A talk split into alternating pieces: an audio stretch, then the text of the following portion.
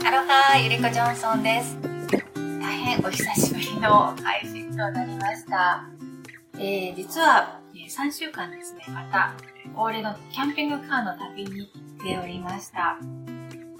いつもでしたらその間も収録をしてなるべくアップするようにしてたんですけれども今回は私なりに意図するところがありましてで、えー、まあ今までと違う、えー、旅の過ごし方というか今までよりもちょっと違う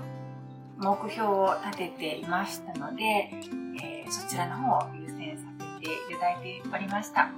で今回はですね、えまあそうですね、うーん、まあ、今頭の中にいろんなことが渦巻いているんですけど、何から帰ってきて若いので、まあ、その他の SNS ではまだ発信していない、えこんなことがありましたというようなことですとか、あとですね、この先ほどお話ししたその目標に関して、目標って言ったかな、あの、今回、えー、ある意図を立てて旅に出ました。ただ、それがね、えー、思った通りにいかなかったんですよ。で、まあ、その現実を受け止めつつ、あ、私自身の中でこういう目標を立てたけれどもそれよりも大切にしたいものがあるということなんだなって気づいたのでそういったシェアをしたいなと思います、えー、ちょっとよもやま話的になるかもしれませんがよかったらぜひ最後までお付き合いください。アロハスタイルラジオ。この番組はハワイ島在住17年目のゆりこジョンソンがお届けします。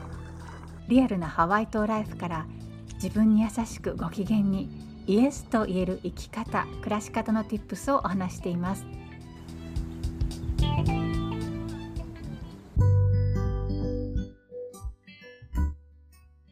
週間の旅を終えて昨日ハワイ島からに戻ってまいりました。体ははい体はというのは実はスーツケースはこんなに到着しなかったんですよ。実は以前にもこういう経験はしたことまして、もうずいぶん前ですけれども、えっ、ー、と、2001年ですね。まだ日本に住んでいた頃なんですけど、その時は、えー、9月でした。忘れました、ね、9月。というのも、9-11アタックがあった時に、アメリカのフロリダ州に旅に、まあ、旅行ですね、1週間ほど行ってました。で、その1週間行ってる間に、例の9 9-11のテロがあって、その後、すごく混乱したんですよね。フライトの状況だとか、空港もすごく混乱していて、で、その時に、まあ、結果的にいろんな紆余曲曲折を経て、結果的に、えー、最初から予定していた飛行機の便には乗れたんですけれども、その時に乗り継ぎがあって、えー、そもそも最初の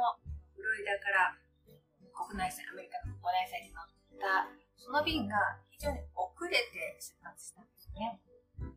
フロリダのマイアミから、えー、シカゴに飛んで、シカゴで乗り継ぎという、そういう工程だったんですけれども、そのシカゴ空港で次の JAL 便ですね、そう、日本航空を取ってたんですけど、それにもう間に合わないんじゃないかっていうぐらい、最初の飛行機が遅れました。それで私たち、私と友人ですね、えー、その二人は、とにかくもう空港の中を走って走って、一生懸命走って、ようやく飛行機に乗ることができたんですが、小豆入れをしていたスーツケースは走ることができませんで、それでね、えー、飛行機に積み残されるという事態が発生したんです。え、それで日本に着いた時、関空でした関空に着いた時に、待てど暮らせど、そのスーツケースが出てこないというね、そんな事態になったんですけれども、今回は、またね、ちょっと違うハプニングがあって、えー、というのは、ラスベガスでね、えー、キャンパーバンを、いつもの車庫に入れて、ラスベガスの空港から、えー、サンフランシスコに飛んで、サンフランシスコに乗り換えをしたんですけれども、なんとですね、その、朝早朝6時のラスベガスの便が前夜になってキャンセルになりましたというお知らせが来ました。えーっていうことで、えー、結局、結果的には、えー、なんとアラスカ航空のほぼ同じ時間の飛行機でサンフランシスコ行きをユナイテッドの人が取ってくれたんです。まあ、それで、まあ、なんとか予定通りの時間に、サンフランシスコでは予定のも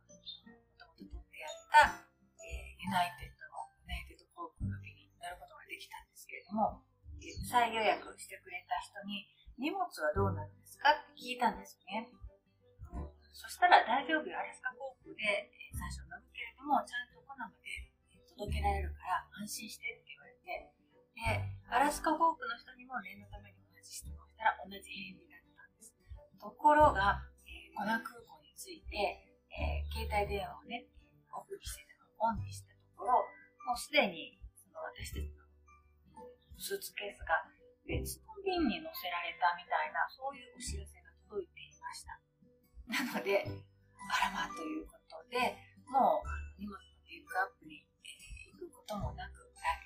バゲージクレームに行くこともなく、そのまま自宅に帰ってきたわけなんです。なので、えそのスーツケースの中にいつも使っているマイクが入ってるんですけども、そのマイクがないまま、これコンピューターのマイクを使ってますので、もしかするといつもよりもなんか軽いシャカシャカという音声になっているかもしれません。まあ、いつもと言いましたけど、3週間以上ぶりなので、前の音声がどんなだったか、えー、覚えてらっしゃる方はいないかもしれませんが。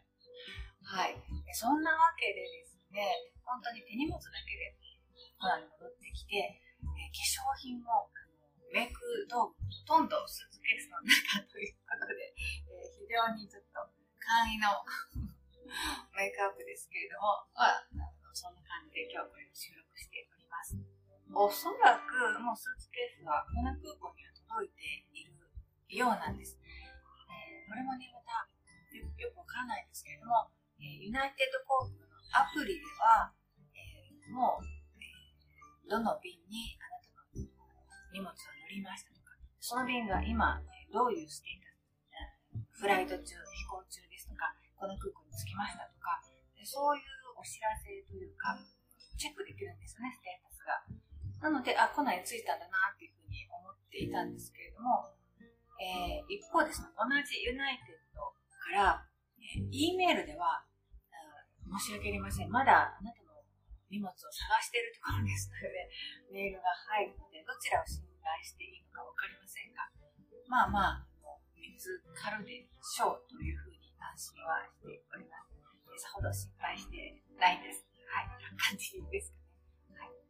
で、まあそんなこんなで、昨日このに帰ってきたところなんですけど、いつもの旅ですと、なるべく音声配信を収録をしようということで、こまめに収録をしていたんですけれども、結果的に、まあ、今回もできればいいなと思っていたんですけれども、結果的には、収録を全くしないで、なので、マイクも全く使わないままだったんですけど、そのマイクが今スーツケースの中に入ったままになっているという状況です。えなぜ今回は、え収録できなかったか、え今までのように頑張って収録をしようというふうにしなかったかというのには実は理由があります。今回は動画を撮ること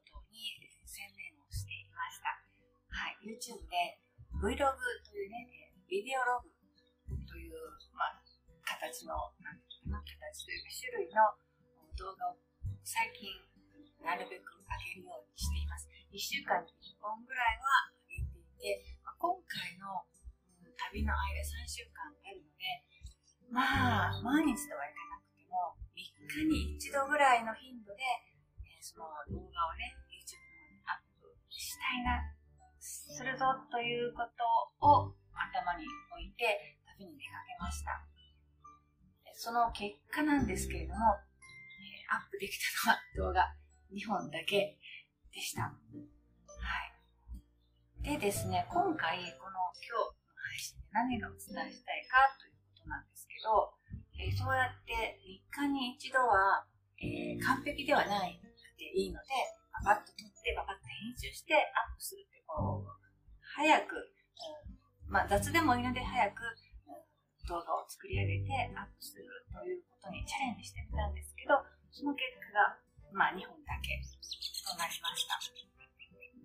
で、えー、音声配信の方は全く収録がすることできずに帰ってきたわけなんですね。で、まあ、この結果はね、自分でやっぱりちゃんと受け止めないといけないなと思ってるんですよ。自分がこれを標としたことに対して、まあ、全然数字がついていないとか、結果がついてきていない、ね、わけですよね。でそのことは当然さ、旅をしながら自分でわかるわけですね。あ、もう、これ、5日ぐらい、5日以上できてないなとか、自分でわかるわけですね。それでもまだ編集するんですよね。自分自身としては、このままアップするんじゃなくて、もうちょっと整えてから、まあ、完璧とは言わないけれども、もうちょっと動画を整えてから世に出したいというね、そういう思いの方が結局自分の中で優先するものが、もうちょっと完成度を上げたいということの方に自分の気持ちが重きを置いていたということがすごく、うん、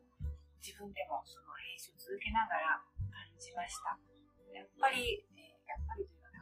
私の中でもうちょっと綺麗にしたいというね、綺麗なものを作りたいという、うん、かっこよく言うと、クリエイター的な気持ちが強いんだなっていうことを、まあ、これまでも知ってはいたけれども、改めてね、あ、自分はそういうことを大切にしたいんだということを思い知る、そんな機会となりました。一度目標を立てたのであれば、やっぱりそれは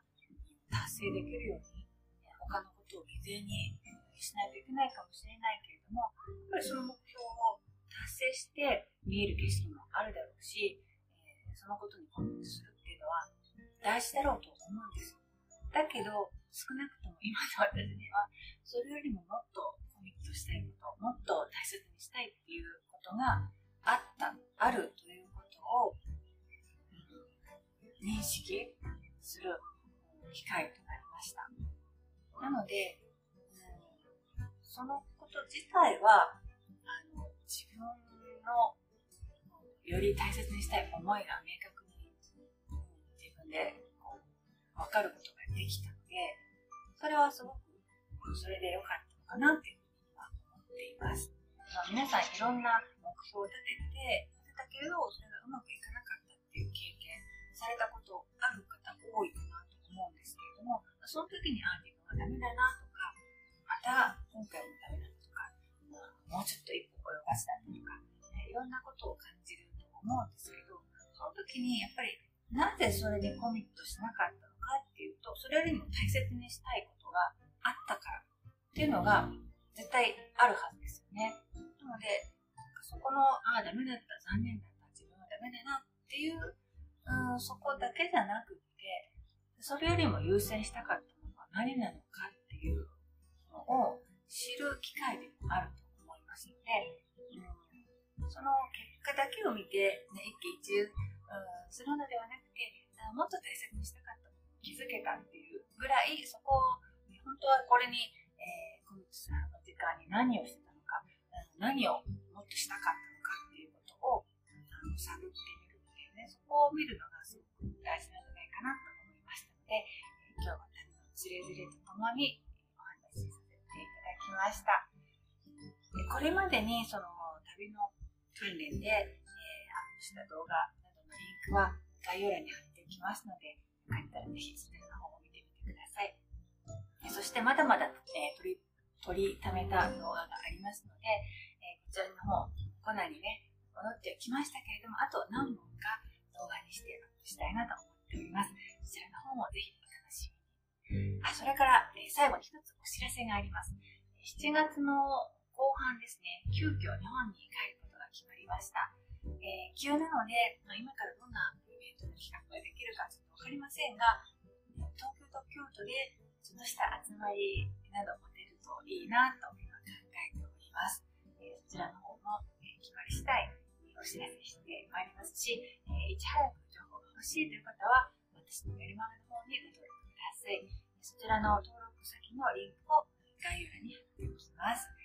それでは、今日も最後までご覧くださり、お聴きくださり、ありがとうございました。 Mahalo。